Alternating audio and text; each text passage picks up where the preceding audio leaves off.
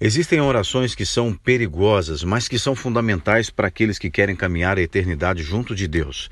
E uma dessas orações está aqui no Salmo 139, versos 23 e 24, quando o salmista diz: Sonda-me, ó Deus, e conhece o meu coração, prova-me e conhece os meus pensamentos, vê se há em mim algum caminho mau e guia-me pelo caminho eterno.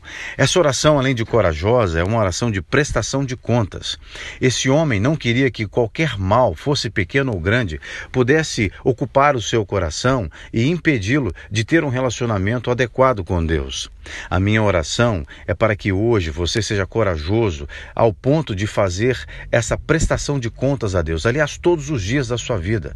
Não permita ser surpreendido por qualquer tipo de maldade no seu coração.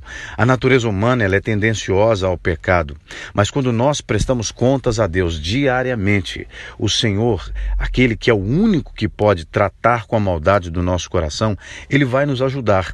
Apenas dê a ele a liberdade total. Entregue-se a ele sem reservas para que você viva com ele eternamente, em nome de Jesus.